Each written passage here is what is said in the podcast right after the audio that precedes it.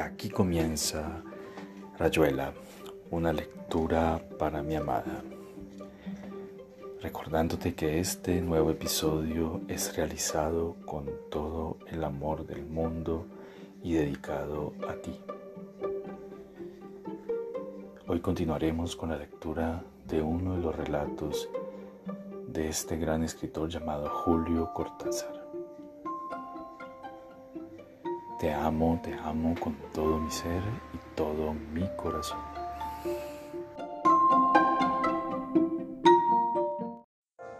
Xiao, Verona. Fue en Boston y en un hotel con pastillas. Lamia Maraini, 34 años. A nadie le sorprendió demasiado. Algunas mujeres lloraron en ciudades lejanas la que vivía en Boston se fue esa noche a un nightclub y lo pasó padre. Así se lo dijo a una amiga mexicana.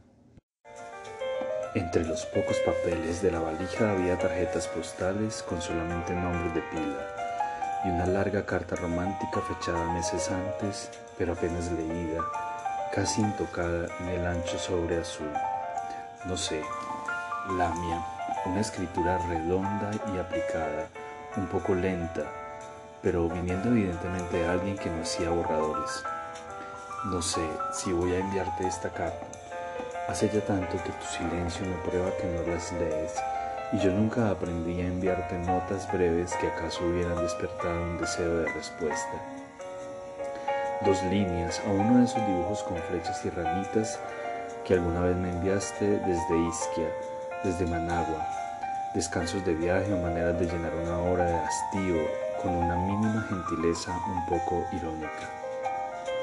Ves, apenas empiezo a hablarte se siente, tú lo sentirás más que yo y rechazarás esta carta con mal humor de gata mal despierta, que no podré ser breve, que cuando empiezo a hablarte hay como un tiempo abolido, es otra vez la oficina del ser y las lentas charlas que nos salvaban de la bruma burocrática de los papeles como polvorientos sobre nuestros escritorios. Urgente, traducción inmediata. El placer de ignorar un mundo al que nunca pertenecimos de veras. La esperanza de inventarnos otro sin prisa, pero tenso y crispado y lleno de torbellinos e inesperadas fiestas. Hablo por mí, claro. Tú no lo viste nunca así, pero ¿cómo podía yo saberlo entonces? Lamia, ¿cómo podía adivinar que al hablarme te estabas como peinando o maquillando, siempre sola, siempre vuelta hacia ti? Yo tu espejo miréis, tu eco miréis, hasta el día en que abrieras la puerta del fin de tu contrato y saltaras a la vida calle afuera, aplastaras el pie en el acelerador de tu Porsche que te lanzaría a otras cosas, a lo que ahora estarás viviendo sin imaginarme aquí escribiéndote. Digamos que te hablo para que mi carta llene una hora hueca, un intervalo de café, que alzarás la vista entre frase y frase para mirar cómo pasa la gente, para apreciar esas pantorrillas que una falda roja y unas botas de blando cuero delimitan impecablemente. ¿Dónde estás, Lamia? ¿En qué playa? ¿En qué cama? ¿En qué lobby del hotel te alcanzará esta carta que entregaré a un empleado indiferente para que le ponga los sellos y me indique el precio del franqueo sin mirarme? Sin más que repetir los gestos de la rutina, todo es impreciso, posible e improbable. Que la leas, que no te llegue, que te llegue y no la leas, entregada a juegos más ceñidos, o que la leas entre dos tragos de vino entre dos respuestas a esas preguntas que siempre te harán las que viven la indecible fortuna de compartirte en una mesa o una reunión de amigos. Sí, un azar de instantes o de humores. El sobre que asoma en tu bolso y que decides abrir porque te aburres, o que hundes entre un peine y una lima de uñas, entre monedas sueltas y pedazos de papel con direcciones o mensajes y si la lees, porque no puedo tolerar que no la leas, aunque solo sea para interrumpirla con un gesto de hastío. Si la lees hasta aquí, hasta esta palabra, aquí se aferra a tus ojos, que busca guardar tu mirada en lo que sigue. Si la lees, Lamia, ¿qué puede importarte lo que quiero decirte? No ya que te amo porque eso lo sabes desde siempre y te da igual y no es noticia. Realmente no es noticia para ti, allá donde estés amando a otra o solamente mirando el río de mujeres que el viento de la calle acerca a tu mesa y se lleva en lentas bordadas, cediéndote por un instante sus singladuras y sus máscaras de proa, las regatas multicolores que alguna ganará sin saberlo cuando te levantes y la sigas. La vuelvas única en la muchedumbre del atardecer, la abordes en el instante preciso, en el portal exacto de tu sonrisa, tu pregunta, tu manera de ofrecer la llave de la noche sean exactamente halcón, festín, hartazgo. Digamos entonces que te voy a hablar de Javier para divertirme un rato. A mí no me divierte.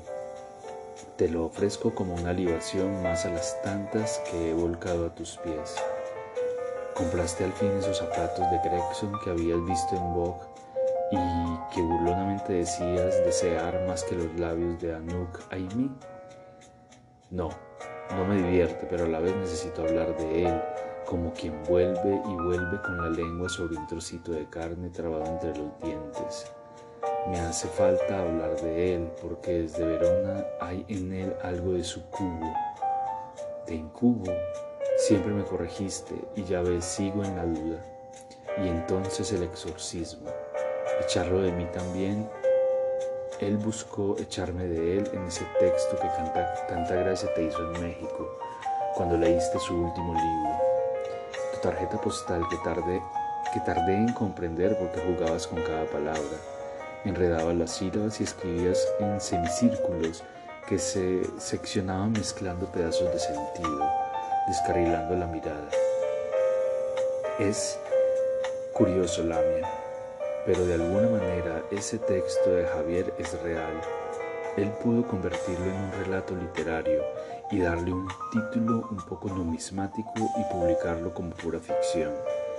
Pero las cosas pasaron así, por lo menos las cosas exteriores que para Javier fueron las más importantes y a veces para mí. Su estúpido error, entre tantísimos otros, Estuve en creer que su texto nos abarcaba y de alguna manera nos resumía. Creyó, por escritor y por vanidoso, que tal vez son la misma cosa, que las frases donde hablaba de él y de mí usando el plural completaban una visión de conjunto y me concedían la parte que me tocaba, el ángulo visual que yo hubiera tenido el derecho de reclamar en ese texto la ventaja en ser escritora es que ahora te voy a hablar de él, honesta y simple, y epistolarmente en primera persona. Y no guardaré copia, la mía. Y nadie podrá enviarle una postal a Javier con una broma irónica sobre esto. Porque es tiempo de ver las cosas como son. Para él su texto contenía la verdad y era así, pero solo para él. Demasiado fácil hablar de las caras de la medalla y creerse capaz de ir de una a otra. Pasar del yo a un plural literario que pretendía incluirme. A veces sí, no lo niego, no estoy diciendo resentida todo esto. Javier, créeme que no. Lámina me perdonará esta brusca sustitución de corresponsal en la mañana de los hechos y sus razones y sus no explicaciones vaya a saber si no te estoy escribiendo a ti, pobre amigo mojado de imposible. Pero era necesario que la otra cara de la medalla tuviera su verdadera voz, demostrara tal como es un hombre cuando lo sacan de su cómoda rutina, lo desnudan de sus trapos y sus mitos y sus máscaras. Por lo demás te debo una aclaración, la mía aunque no dejaras de observar que no es a ti sino a Javier a quien se la debo. Y desde luego tienes razón, si leíste bien su texto, a veces una crueldad instantánea te lleva a superponer la irrisión al juicio, y nada ni nadie te haría cambiar esa visión demoníaca que es entonces la tuya. Habrás visto que a su manera le da vergüenza haberlo escrito, son cosas que no puede dejar de decir pero que en el fondo hubiera preferido callarse. Desde luego, para él también era un exorcismo. Necesito sufrir como imagino que sufrió al escribirlo, confiando en una liberación, en un efecto de sangría. Y por eso cuando se decidió hacerme llegar el texto, mucho antes de publicarlo, junto con otros relatos imaginarios, agregó una carta donde confesaba precisamente eso que tú habías encontrado intolerable. También él, Lamia, también él. Te copió sus, te copio sus palabras. Ya sé, miréis, es obsceno escribir estas cosas, darlas a los mirones. ¿Qué quieres? Están los que van a confesarse a las iglesias, están los que escriben interminables cartas y también los que fingen urdir una novela o un cuento con sus aconteceres personales. ¿Qué quieres? El amor pide calle, pide viento, no sabe morir en soledad. Detrás de este triste espectáculo de palabras tiembla indeciblemente la esperanza de que me leas, de que no me haya muerto del todo en tu memoria. Ya ves el tipo de hombre, Lamia. No te enseño nada nuevo porque a ti, porque para ti todos son iguales, en lo que te equivocas. Pero por desgracia, él entra exactamente en el, molde, en el molde de desprecio que le has definido para siempre. No me olvido de tu mueca el día en que te dije que Javier me daba lástima. Era exactamente mediodía. Bebíamos martinis en el bar de la estación. Te ibas a Marsella y acababas de darme una lista de cosas olvidadas, un trámite bancario, llamadas telefónicas, tu recurrente herencia de esas pequeñas servidumbres que acaso inventabas en parte para dejarme por lo menos una limosna. Te dije que Javier me daba lástima, que había contestado con dos líneas amables su carta casi histérica de Londres, que lo vería tres semanas después en un plan de turismo amistoso no te burlaste directamente, pero la elección de Verona te llenó de chispas los ojos. Reíste entre dos tragos. Evitaste las citas clásicas, por supuesto. Te fuiste sin dejarme saber lo que pensabas. Tu beso fue quizás más largo que otras veces. Tu mano se cerró un momento en mi brazo. No alcancé siquiera a decirte que nada podía ocurrir que me cambiara. Me hubiera gustado decírtelo solo por mí, puesto que tú te alejabas otra vez hacia una de tus presas. Se lo sentía en tu manera de mirar el reloj, de contar desde ese instante el tiempo que te separaba del encuentro. No lo creerás, pero en los días que siguieron pensé poco en ti. Tu ausencia se volvía cada vez más tangible y casi no era necesario verte. La oficina sin ti era tu territorio terminante, tu lápiz imperioso a un lado de tu mesa, la funda de la máquina cubriendo el teclado que tanto me gustaba ver cuando tus dedos bailaban envueltos en el humo de tu Chesterfield. No necesitaba pensar en ti, las cosas eran tú, no te había sido. Poco a poco la sombra de Javier volvía a entrar como tantas veces había entrado él a la oficina pretextando una consulta para demorarse de pie junto a mi mesa, y al final proponiéndome un concierto o un paseo de fin de semana. Enemiga de la improvisación y el desorden como me conoces, le había escrito que me ocuparía de reservar hotel, de fijar los horarios. Él me lo agradeció desde Londres. Llegó a Verona media hora antes que yo una mañana de mayo. Bebió esperándome en el bar del hotel. Me apretó apenas en sus brazos antes de quitarme la maleta, decirme que no lo creía, reírse como un chico, acompañarme a la habitación y descubrir que estaba enfrente de la suya, apenas algo más al fondo del corredor amortiguado de estucos y cortinados marrones. El mismo hotel academia de otro viaje mío, la seguridad de la calma y el buen trato. No dijo nada, claro, miró las dos puertas y no dijo nada. Otro me hubiera reprochado la crueldad de esa cercanía o preguntado si era una simple casualidad el mecanismo del hotel. Lo era, sin duda. Pero también era verdad que yo no había pedido expresamente que nos alojaran en pisos diferentes. Difícil decirle eso a, un gerente italiano y además parecía una manera de que las cosas fueran limpias y claras, un encuentro de amigos que se quieren bien. Me doy cuenta de que todo esto se esfuma en una linealidad perfectamente falsa, como todas las linealidades, y que solo puede tener sentido si entre tus ojos siguen siendo azules, siguen reflejando esos otros, otros colores y llenándose de brillos dorados, de bruscas y terribles fugas verdes, para volver con un simple aletazo de los párpados al agua marina desde donde me enfrenta para siempre tu negativa, tu rechazo. Entre tus ojos y esta página se interpone una lupa capaz de mostrarte algunos de los infinitos puntos que componen la decisión de citarse en Verona y vivir una semana en dos piezas separadas apenas por un pasillo y por dos imposibilidades. Te digo entonces que si respondí a la carta de Javier, si lo cité en Verona, esos actos se dieron dentro de una admisión tácita del pasado, de todo lo que conociste hasta el punto final del texto de Javier. No te rías, pero ese encuentro se basaba en algo así como un orden del día, mi voluntad de hablar, de decirle la verdad, de acaso encontrar un terreno común donde el contento fuera posible, una manera de seguir marchando juntos como alguna vez en Ginebra. No te rías, pero en mi aceptación había cariño y respeto. Había el Javier de las tardes en mi cabaña, de las noches de concierto, el hombre que había podido ser mi amigo de vagabundeos, de Schumann y de Marguerite Sernar. No te rías, Lamia, eran playas de encuentro y de delicia.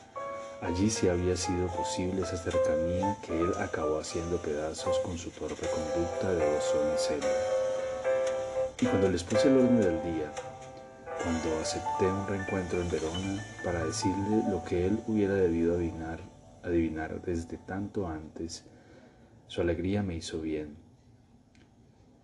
Me pareció que, acaso para nosotros se abría un terreno común donde los juegos fueran otra vez posibles. Y mientras bajaba para encontrarme con él en el, bar y salir a la calle bajo la llovizna de mediodía, me sentí la misma de antes, libre de los recuerdos que nos machacaban, que nos manchaban de la infinita torpeza de las dos noches de Ginebra. Y él también parecía estar como recién lavado de su propia miseria, esperándome con proyectos de paseos, la esperanza de encontrar en Verona los mejores espaguetis de Italia, las capillas y los puentes y las charlas que ahuyentaran los fantasmas. Veo, ¿cómo podría no verla? Tu sonrisa entre maligna y compasiva, te imaginas encogiéndote de hombros y acaso dando a leer mi carta a la que bebe o fuma a tu lado. Tregua amable en una siesta de almohadas y murmullos. Me expongo a tu desprecio a tu lástima, pero a esa hora él era como un puerto después de ti en Ginebra, su mano en mi brazo. Estás bastante abrigada, no te molesta la lluvia. Me guiaba al azar por una ciudad que yo conocía mejor que él hasta que en algún momento le mostré el camino. Bajamos a la piazza de Herbe y fueron el rojo y el ocre, la discusión sobre el gótico, el dejarse llevar por la ciudad y sus vitrinas, sentir sobre las tumbas de los escaligeros. Él sí y yo no, la deriva deliciosa por callejas sin destino preciso el primer almuerzo allí donde yo había comido mariscos alguna vez y no los encontraría ahora, pero que importaba si el vino era bueno y la penumbra nos dejaba hablar. Nos dejaba mirarnos sin la doble humillación de las últimas miradas en Ginebra. Lo encontré el de siempre, dulce y un poco brusco al, al mismo tiempo, la barba más corta, y los ojos más cansados. Las manos huesudas triturando un cigarrillo antes de encenderlo. Su voz en la que había también una manera de mirarme. Una caricia que sus dedos no podían ya tender hasta mi cara. Había como una espera tácita y necesaria, un lento interregno que llenábamos de anécdotas, trabajos y viajes, recuerdos de vidas separadas, corriendo por países distantes. Eileen evocada pasajeramente porque él siempre había sido leal conmigo y tampoco ahora callaba su pequeña historia sin salida. Nos sentimos bien mientras bebíamos el café y la grapa. Sabes que soy experta en grapa y él aceptó mi elección y la aprobó con un gesto infantil, tímidamente pasando un dedo por mi nariz y recogiendo la mano como si yo tuviera, como si yo fuera a reprochárselo.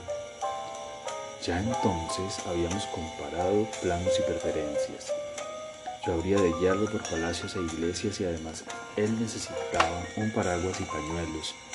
Y también quería mi consejo para comprar calcetines porque ya se sabe que en Italia, amigos, sí, derivando otra vez, buscando San Seno y cruzando nuestro primer puente con un sol inesperado que temblaba frío y dudoso en las colinas.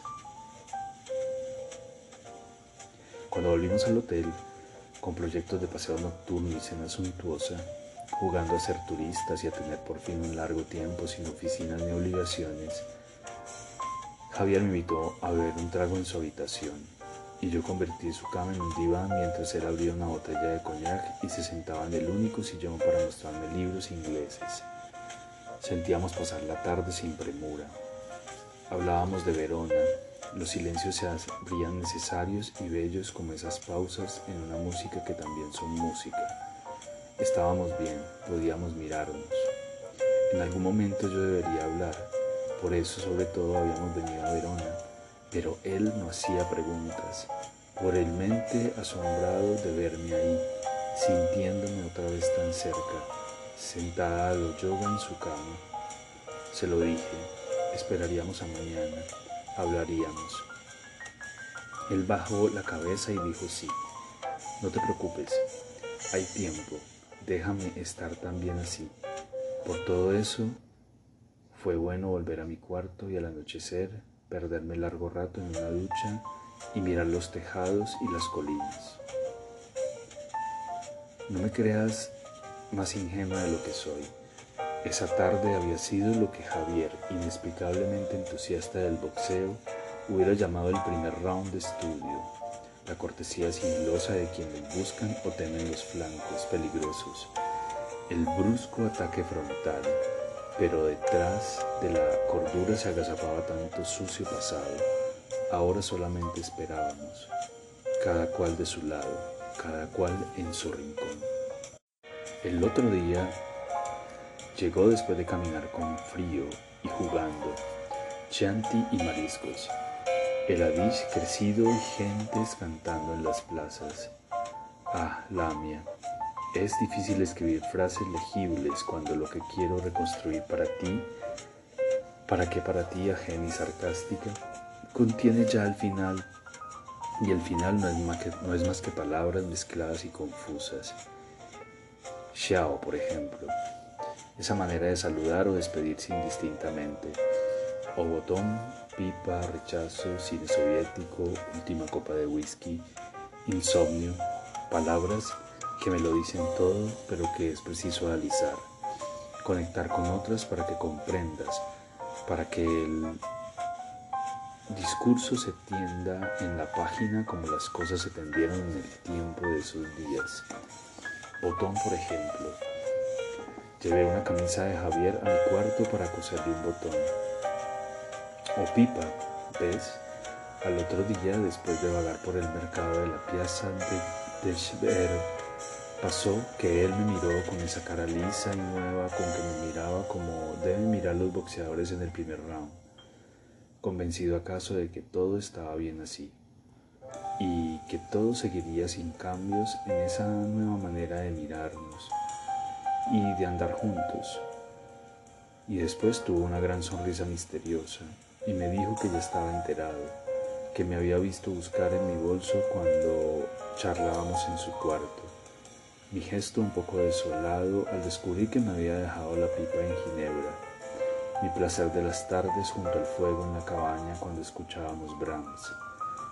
mi cómica, enternecedora, hermosa semejanza con George Sand, mi gusto por el tabaco holandés que él detestaba, fumador de mezclas escocesas, y no podía ser, era absolutamente necesario que esa tarde encendiéramos al mismo tiempo nuestras pipas en su cuarto o en el mío y ya había mirado las vitrinas mientras paseábamos y sabía dónde debíamos ir para que yo eligiera la pipa que iba a regalarme. El paquete de horrible tabaco, que no era más que una de mis aberraciones. Sentir que era tan feliz diciéndome, jugando conmigo, a que yo me conmoviera y aceptara su regalo entre los dos y entre los dos sopesáramos largamente las pipas hasta encontrar la justa medida y el justo color. Volvimos a instalarnos en su cuarto. Los pequeños rituales se repitieron acompasadamente. Fumamos mirándonos con aire apreciativo, cada cual su tabaco, pero un mismo humo llenando poco a poco el aire mientras él callaba y su mano venía un segundo hasta mi rodilla y entonces sí, entonces era la hora de decirle lo que él ya sabía, torpemente pero al fin decírselo poner en palabras y pausas eso que él tenía que saber de alguna manera, aunque creyera no haberlo sabido nunca. Cállate, Lamia, cállate, esa palabra de burla que siento venir a tu boca como una burbuja ácida. No me dejes estar tan sola en esa hora en que bajé la cabeza y él comprendió y puso en el suelo la pequeña lámpara para que solo el fuego de nuestras pipas ardiera alternativamente mientras yo no te nombraba, pero todo estaba nombrándote, mi pipa, mi voz como quemada por la pena, la simple, horrible definición de lo que soy frente a quien me escuchaba con los ojos cerrados, acaso un poco pálido, aunque siempre la palidez me pareciera un simple recurso de escritores románticos. De él no esperaba más que una admisión y acaso después que me dijera que estaba bien que no había nada que decir y nada que hacer frente a eso. Ríete triunfalmente, dale a tu perversa sapiencia el cauce que te pide ahora. Porque no fue así, por supuesto. Solamente su mano otra vez apretando mi rodilla, como una aceptación dolorosa. Pero después empezaron las palabras mientras yo me dejaba resbalar en la cama y me aferraba al último resto de silencio que él destruía con su apagado soliloquio. Ya en Ginebra, en el otro contexto, lo había oído abogar por una causa perdida. Pedirme que fuera suya porque después, porque nada podía estar dicho ni ser cierto antes, porque la verdad empezaría del otro lado, al término del viaje de los cuerpos, de su lenguaje diferente. Ahora era otra cosa, Ahora él sabía, pero lo había sabido antes sin deber saberlo. Su cuerpo lo había sabido contra el mío y esa era mi falta, mi mentira por omisión. Mi dejarlo llegar dos veces desnudo mi desnuda entrega para que todo se resolviera en frío y vergüenza de amanecer entre sábanas inútiles. Ahora él lo sabía por mí y no lo aceptaba. Bruscamente se erguía y se apretaba a mí para besarme en el cuello y en el pelo. No importa que sea así, Mirel. No sé si es verdad hasta ese punto o solamente un filo de navaja. Un caminar por un techo a dos aguas. Quizá quieres librarme de mi propia culpa, de haberle tenido entre los brazos y solamente la nada, el imposible encuentro. ¿Cómo decirle que no, que acaso sí? ¿Cómo explicarle y explicar mi rechazo más profundo fingiéndose tan solo timidez y espera? Algo como un cuerpo de virgen contraído por el vapor de tanto atavismo. No te rías, pantera de musgo, ¿qué otra cosa puedo hacer que alinear estas palabras?